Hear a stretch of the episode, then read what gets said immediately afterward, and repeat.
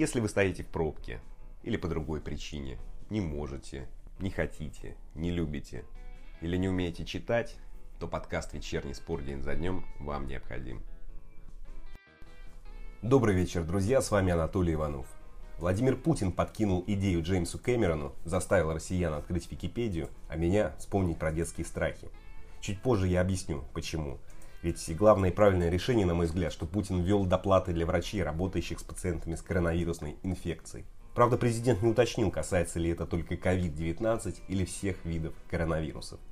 Спич Путина принес много и другой пользы, например, заставил многих освежить знания про печенегов и половцев. Он сказал на селекторном совещании с главами регионов. Все проходит, и это пройдет. Наша страна не раз проходила через серьезные испытания. И печенеги ее терзали, и половцы, со всеми справилась Россия. Победим и эту заразу коронавирусную. Но знаете, друзья, после выступления президента ко мне вернулись детские страхи. В детстве я не боялся темноты, Сталина, я боялся печенегов. С возрастом стал опасаться их набега меньше. И вот теперь страх вернулся. Надеюсь, что в бюджете страны есть средства на защиту от печенегов. Я бы обсудил ситуацию с кем-нибудь из мира спорта. Например, спросил бы у Александра Бухарова, который не перешел в иранский клуб из-за пандемии. Александр, а вы боитесь печенегов? Но не стану ему звонить на эту тему. Боюсь, что его рассуждения о печенегах будут слишком патетичными. А вообще неплохо было бы снять фантастический триллер под названием «Печенеги коронавируса». Разумеется, вступлением Володарского. Вот таким – машины из пепла ядерного огня. И пошла война на уничтожение человечества, и шла она десятилетия. Но последнее сражение состоится не в будущем.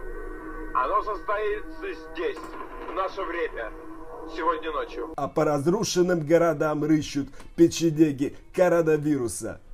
Ну да ладно, подкаст вроде как должен быть серьезным, новостным. Вот что будет в этом выпуске. Пандемия сорвала трансфер Александра Бухарова в иранский клуб.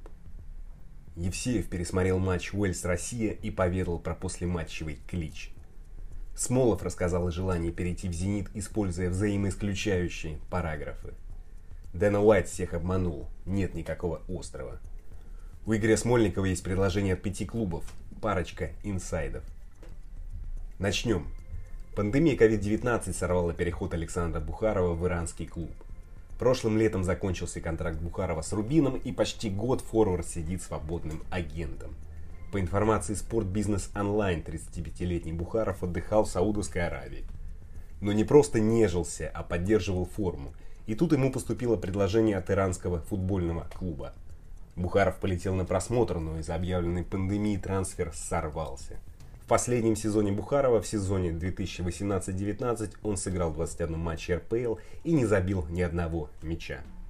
Идем дальше. Главный тренер Уфы Вадим Евсеев расчувствовался, посмотрев стыковой матч Евро-2004 Уэльс-Россия, в котором забил единственный мяч в карьере за сборную. Гол Евсеева принес России победу со счетом 1-0 19 ноября 2003 года. Сейчас игру показали на Матч ТВ, Евсеев посмотрел, а после написал в Инстаграме о своих чувствах. Вспомнил, что в тот момент его дочь лежала в больнице. Вот несколько тезисов из Евсеевского поста. Не знал, что матч покажет сегодня игру с Уэльсом. Сделал все утренние дела, было время перед обедом, вот я и сел у телевизора. Включил и словно попал в прошлое.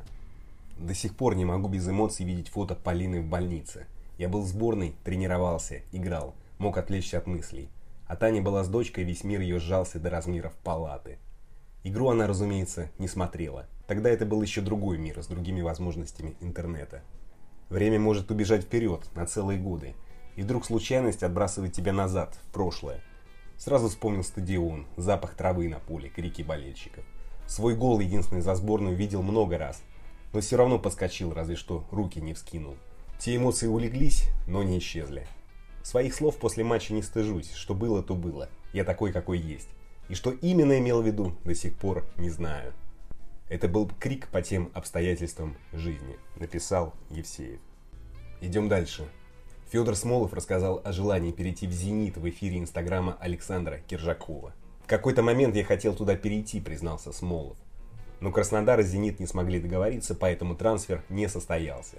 Краснодар был готов меня отпустить за полгода до чемпионата мира, но отказался уже я. не видел в этом смысла. Понимал, что впереди чемпионат мира, а я перехожу в «Зенит», сказал Смолов. Как-то странно, друзья, хотел перейти с одной стороны, но не видел в этом смысла. Взаимоисключающие параграфы. Идем дальше. В мир боев. Дэна Уайт всех обманул. Вы помните, он сказал, что турнир UFC 249 пройдет на неназванном частном острове. Ложь! По данным Нью-Йорк Таймс, турнир пройдет в казино, расположенном в индейской резервации в Калифорнии. А что кто-то удивлен? Спорт, а особенно бои, это шоу. И Уайт подогревает интерес. Теперь перейду к теме продления контракта Игоря Смольникова с «Зенитом».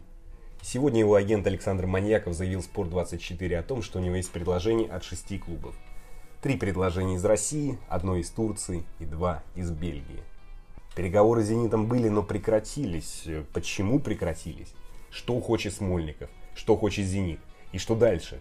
Инсайдами поделился корреспондент «Спортэкспресса» Дмитрий Зимин. Слушаем. Здравствуй, Дмитрий.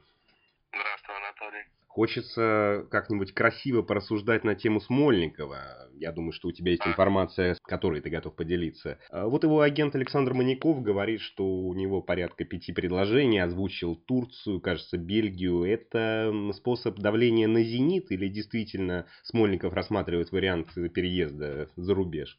Слушай, мне кажется, то, что уже всякие методы давления на «Зенит» у агента Смольникова и, в принципе, у других агентов-футболистов э, «Зенита» сейчас исчерпаны, потому что, насколько я понимаю, переговоры до сих пор, возможно, скорее всего, не ведутся ни с одним игроком э, из тех, у кого заканчиваются контракты. То есть, э, мне кажется, уже агент Смольникова просто действительно дает какую-то объективную причину, картину, потому что ему уже все равно. Потому что он понимает то, что ждать реакции от «Зенита» можно там еще несколько месяцев. Поэтому почему бы не рассказать? Я думаю, то, что действительно есть предложение Смольнику, потому что футболист, он, в принципе, не так уж не, не самый плохой по да, меркам России, да и наверняка по меркам Бельгии тоже. Поэтому я не удивлюсь, если это правда.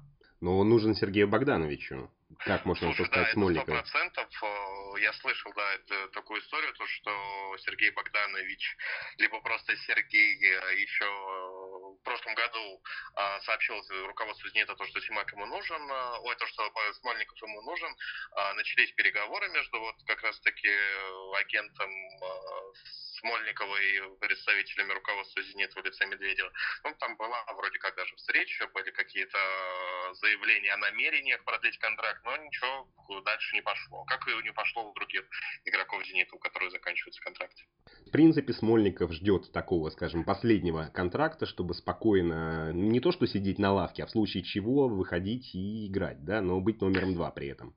Слушай, ну я думаю, он адекватно оценивает свои силы. Вряд ли у него цель еще стать лучшим правым защитником мира. Остается либо уехать там в чемпионат Англии поиграть. Я думаю, то, что он спокойно совершенно э, относится ко всему происходящему вокруг него и готов вполне быть вторым номером, э, готов периодически получать игровое время, получать нормальную зарплату, за, спокойно завершить карьеру. Но у него же нет таких амбиций грандиозных. Вряд ли он будет как-то 36 лет, как Роберто Карлос, да? История с Караваем и Смольниковым напоминает историю с Санюковым и Смольниковым. Санюков, который долгое время был номер один, потом приходит Смольников, и Смольников резко вытесняет его из состава. Здесь такая же история. Караваев вытеснил из состава Смольникова, но другое дело, что Анюков, посидев на лавке, потом стал играть, и более того, потом ушел из «Зенита», к удивлению многих. Согласен. Параллели проводить можно, но в этой истории Анюков-Смольников сколько прошло? Лет пять, по крайней мере, возможно, даже шесть, тянулось их противостояние. Я думаю, то, что времени столько у нынешнего Анюку, у нынешнего Смольникова нет. У Караваева еще есть, но у нынешнего Смольникова, я думаю, то, что лет шесть ему играть еще, это очень оптимистичный прогноз. Я думаю, максимум 3-4. Дмитрий, изначально вопрос в переговорах шел в большей степени не о деньгах, а о сроке контракта, я правильно понимаю? Слушай, насколько я понимаю, да. То есть Смольников, понятное дело, не хочет оставаться там на год. Ну, я думаю, Зенит точно ему был бы готов дать год. Вот. Понятное дело, то, что сторона Смольникова воспринимает это как такой последний крупный контракт. То есть это хотя бы 2 плюс 1. Ну, либо хотя бы, я думаю, то, что, в принципе, реалистичный вариант чисто 2 года. Вот. А все эти 1, 1 плюс 1, я думаю, то, что не очень хочет сторона Смольникова. Я думаю, то, что сторона Смольникова хочет реально хотя бы 2 года, карантина и 2 года. Это информация или предположение? Два года контракта. Слушай, это информация одновременно предположение. Информация, основанная на... Предположение, основанное на информации, информация, основанная на предположении. Можно так и записать. Тезис.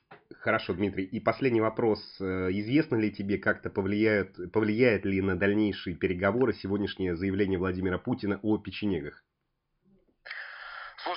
Повлияло бы, если бы Смольников родился в селе Печенюги Черниговской области Украины, но, насколько я знаю, он у нас представитель Урала, славной династии Смольниковых, поэтому вряд ли этот вопрос будет поднят в переговорах, хотя, зная, как все быстро меняется, возможно, стоит дождаться следующего обращения президента, чтобы окончательно понять, э, действительно ли это будет иметь какое-то э, влияние. Что ж, спасибо, Дмитрий. Пока, Анатолий, пока. Пока, пока. Что ж, спасибо Дмитрию. Да, рассуждать преждевременно о том, как повлияет заявление Путина о печенегах на переговоры «Зенита» со Смольниковым. Для начала нужно дождаться реакции на это заявление московской биржи. Ладно, друзья, спасибо. Встретимся завтра в это же время. И напоследок немного Брамса.